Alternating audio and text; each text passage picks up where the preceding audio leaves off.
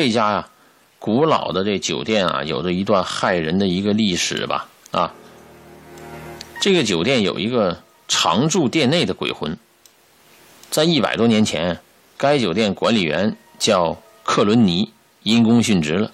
传闻他的鬼魂还在里面，继续坚守岗位。近日，一段流传已久的灵异片段突然被挖出来。片中，打烊的商场走廊突然出现一道移动的闪光，当时引发讨论吧。